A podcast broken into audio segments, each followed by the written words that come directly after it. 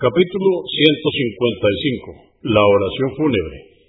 La asistencia al entierro y la desaprobación de que las mujeres acompañen la corte fúnebre.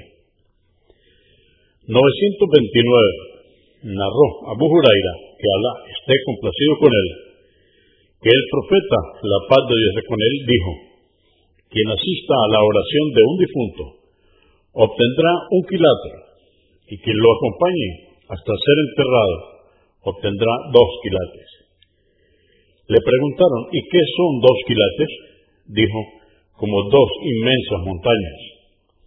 Convenido por Al-Bukhari, volumen 3, número 158 y Muslim 945, Abu Daud 3168, At-Tirmidhi 1040, An-Nasai, volumen 4, número 76.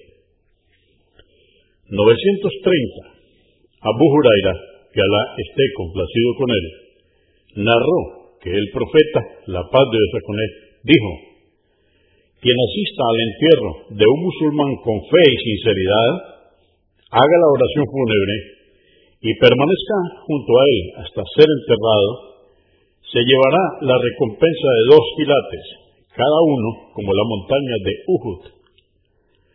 Quien realice la oración funeraria marchándose antes de ser enterrado, se llevará como recompensa solo un quilate. Al-Bukhari, volumen 1, número 100. 931. Um, Atía, que Alá esté complacido con ella, dijo, se nos prohibió acompañar el entierro pero sin ser una prohibición terminante.